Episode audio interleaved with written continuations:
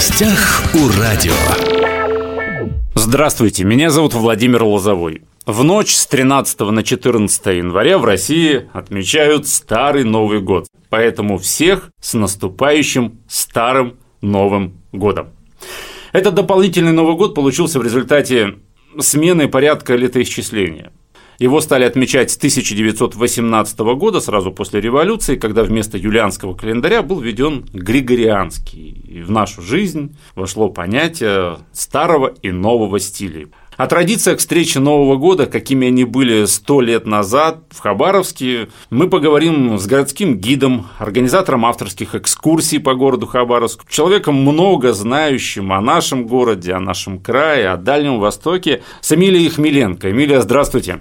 Владимир, здравствуйте. С наступающим вас Старым Новым Годом. Хабаровске до революции, до 1917 года, как отмечали Новый год? Была общая традиция празднования, которая не слишком трансформировалась до как раз революционных годов.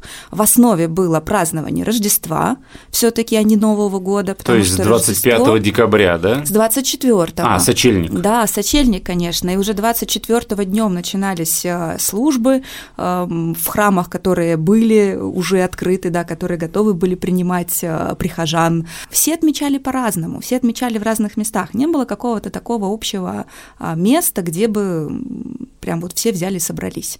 А Не было какой-то городской елки? Нет таких Городские, данных? Городская елка вроде бы была, это если верить уже данным ближе к рубежу веков, а устанавливали ее тоже якобы по газетным данным, но если газетам можно верить, а возле Алексеевской гимназии. Алексеевская гимназия – это сейчас пересечение Муравьева-Амурского и э, Дзержинского ниже дома коммуны.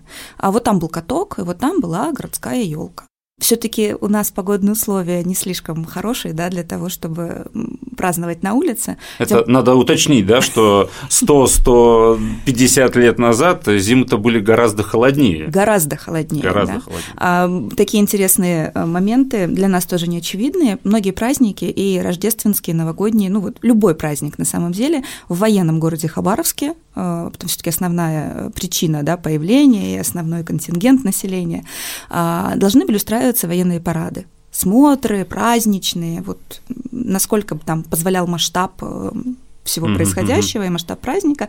И зимы их часто отменяли, потому что невозможно было держать столько людей, э, людей на таком морозе очень долго. Или, например, крестный ход на крещение отменялся. Итак, мы узнали, что, судя по газетам того времени, дореволюционным, основное место празднования Нового года – Рождества, да, все таки Рождества. Рождества. Потому что э, Рождество было тогда главнее и значимее, чем Новый год. Это пересечение Муравьева-Амурского, Дзержинского на Амурском бульваре. В этом районе. Где-то в этом районе. До, до угу. Амурского И это обязательно был каток. А э, каток, да, не всегда ли он был, или в какой-то определенный год был, когда об этом написала газета, или, может быть, с какой-то периодичностью. Ну и нельзя говорить, что это было прям главное место. Главными местами можно называть что угодно. Можно uh-huh. называть елку при генерал-губернаторе, где традицию, которую вел Духовской, он делал э, елки у себя в зале, а кадеты приглашенные получали подарок от него, Девочки, приглашенные из гимназии, получали подарок от его жены. Mm-hmm. При этом в каждой гимназии проходила своя елка, и оплачивали ее не родители и не учебное заведение, а спонсоры в хорошем смысле слова, которые а, были из э, предпринимателей, купцов, э, чиновников, которые были готовы жертвовать, да, вот на такие вещи. Меценатство было тогда очень распространено, насколько я знаю. Да. Это если... было правило хорошего тона. Если ты богатый, ты должен быть меценатом. Ты должен делиться, ты ты да. должен быть благотворителем, ты должен содержать либо учебное заведение, патронировать, а, либо устраивать какие-то мероприятия благотворительные, а потом эти деньги раздавались а, на нужды да, города и населения, либо проплачивать а, установку фонарей, либо мостовые, либо еще uh-huh, что-нибудь. Это всегда в основе всего лежало человеческое. Ты сказала, что была елка вот у генерал-губернатора. Это Адара здание? А, да, ну это сейчас нынешнее да. здание Адара, которое поглотило тот самый генерал-губернаторский дом. Стены-то внутри остались, да, но надстроек разного времени вокруг достаточное количество. А на самом деле даже фотография, единственная, пожалуй, самая популярная, может быть, где-то есть еще, сохранилась как раз э, с елкой в зале э, генерал-губернаторского дома. Опять же, елка. Елка была. Елка была, елки были везде. Елки устанавливали, елки украшали. Елки вроде как даже были в семьях, ну, в домах стояли. Это не обязательно были в публичных местах. Угу. Пытались ставить даже те, кто был со средним достатком, и приглашать э, соседей, детей, соседских, да, для того, чтобы этот э, праздник отпраздновать. Но нельзя списывать Новый год тоже прям вот Рождество и все, а Нового года нет. А, были, были разные функции у этих двух праздников. Мне очень нравится, как это все было разделено. Рождество это семейное, это церковное, это вот э, отдать дань э, культуре, в которой э, живут, а Новый год это публичное и развлекательное. И неделя между ними была посвящена тем самым святкам, чего угодно, гадания, какие-то неофициальные встречи, танцы, все что угодно. А Новый год это праздник, который нужно было встретить не обязательно дома, нужно было сделать выход а, и обязательно всех поздравить, ну, то есть с кем ты знаком. Это накладывало отпечаток такой неприятный, э, как в виде необходимости ехать куда-то и кого-то поздравлять. Опять же, когда холодно, снег да. и все прочее. Да, но традиция была не местная, традиция была всероссийская, и Москва и Петербург тоже сильно от нее уставали, а, когда нужно было нанести визиты. Причем эти визиты, если в рамках Хабаровска, да, в принципе, любых провинциальных городков, угу. это была отдельная тема, ты, наверное, мог поехать кого угодно поздравить, да, и вот нет, нет четкой градации. А Москва и Петербург – это чиновники нижнего, нижней ступеньки должны были поехать поздравить а, непосредственных своих начальников. Ну, я думаю, в Хабаровске такое тоже было, наверное. Очевидно, ну, может Скорее быть... всего, э, генерал-губернатору тоже попадали не, не все желающие. Приезжали, конечно, и не, не каждый мог прийти. Да. Еще из интересного, когда в 1900 году открылось, э, в 1901 открылось э, общественное собрание, нынешний ТЮЗ, один из корпусов ЦУС, одно из зданий, в газете было опубликовано а, объявление о том, что все с открытием общественного собрания, все желающие, кто должен наносить визиты, можете не ехать, можете прийти сюда и давайте здесь вместе устроим как бы поздравление всеобщее, и появление общественного собрания избавит необходимости кататься по этому зимнему городу там и наносить визиты. А, Причем очень долгое рассуждение о культуре шло, и даже была такая идея, может быть, даже штрафовать будем тех, кто все-таки поедет. То есть вот дали возможность, пришли, поздравили, все на этом. Я еще где-то прочитал, кстати, что с 25 декабря, ну, с 24, да, в ночь на 25 на Рождество начинались праздники, заканчивались они 9, ну, то есть, по-нашему, это получается получается, 19 крещение, получается, в дореволюционной России это тоже были выходные, и получилось гораздо больше выходных было даже, чем сейчас. Ну, если посчитать по да. дням, получается, да. Елки были, чем их наряжали? Ой, это очень интересная история. А, я нашла, вот я как раз пришла между архивом. Угу. Я к вам из архива пришла, сейчас в архив обратно уйду. Как раз перелопачиваю газеты, нашла потрясающее объявление. А, газета 1912 года «Приамурская жизнь». У нас не только приамурские ведомости были. А, аптекарский и парфюмерный магазин а, для аптек на, на артиллерийской горе провизора такого-то получены вновь в большом объеме елочные украшения. Интересно, что же были за украшения? А вот что это было. Заграничные хлопушки, картонажные ватные изделия, изделия из мишуры, стеклянные елочные свечи, э, сплориновые и парафиновые, подсвечники. Ну и дальше большой выбор парфюмерии лучших э, русских и заграничных фабрик, э, принадлежности туалета и так далее.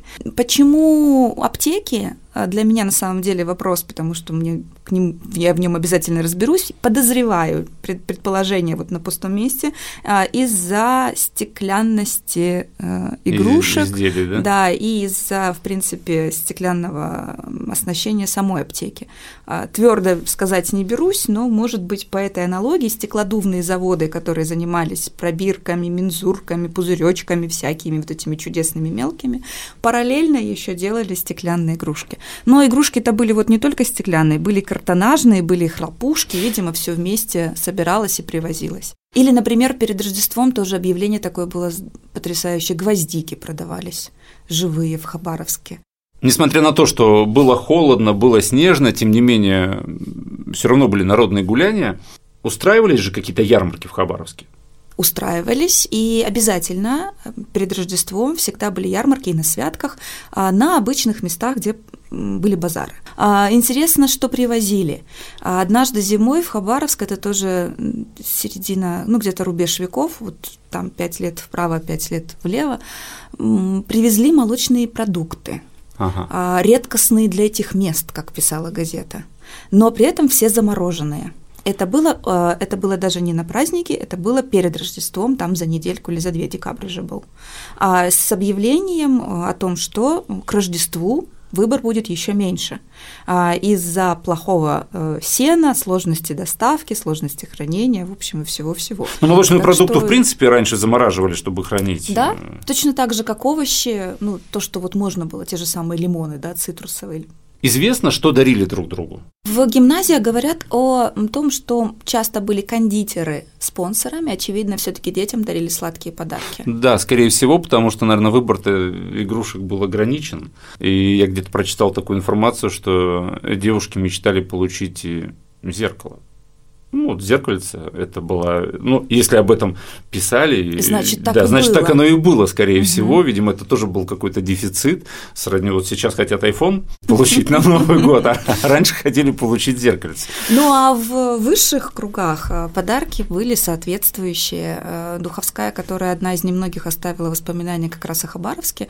Правда, если читать ее книгу, э, довольно такую весистую, толстую, она страниц 30 о Хабаровске оставила из всего своего жизненного опыта, э, поездок, путешествий кругосветных и всего остального. Немного, но хотя бы есть. А, например, что дарили? Могли подарить животное, а, дарили э, ездовых собак, э, дарили экзотических животных. Уж не помню, на какой праздник, но обезьяну подарили. Не знали, что делать, она была очень некультурная, отдали. Ну, в общем, вернули там или кому, кому нужно отдали. Кстати, насчет ездовых собак э, при Духовском, это тоже 1900-1894 года, а, устроили в городе катание на собаках. Приезжали э, на найцы, mm-hmm. с собаками. И здесь были массовые катания по городу, по Амуру, а, были даже забеги на а, дистанцию, да, призы вручались э, губернатора. А в какой-то момент даже устроили развоз э, с праздников на собаках, не на извозчиках. Это Аляска, да, прямо не Хабаровск. Да. Эмилия, я где-то читал, что в дореволюционном Хабаровске на Новый год на столе были яблоки, пряники, пастила. Меня интересует, а может быть, встречала ты где-то в газетных статьях того времени? А что, были спиртные, например, напитки на, на праздники? Не могло не быть, потому что и свои производители алкоголя здесь были, и заграничный алкоголь везли. Вопрос, что именно, это вопрос. А, видимо, тоже по желанию и по возможностям. 40-градусное а, столовое вино, которое нынче называется водкой, очевидно, было везде и в доступе. Владивосток, например, получал а, прямыми поставками шампанское из Европы. Ну, можно предположить, что оно и в Хабаровск. Конечно, потому что привозил тот же самый Рёдерер или э, МОМ, привозили Кунстальберс, которые в Хабаровске у нас были, да, но нет упоминаний прямых о том, что вот на столе, вот в таком-то, на таком-то приеме или вот где-то было вот это. А, не описывали, к сожалению, но можно предположить.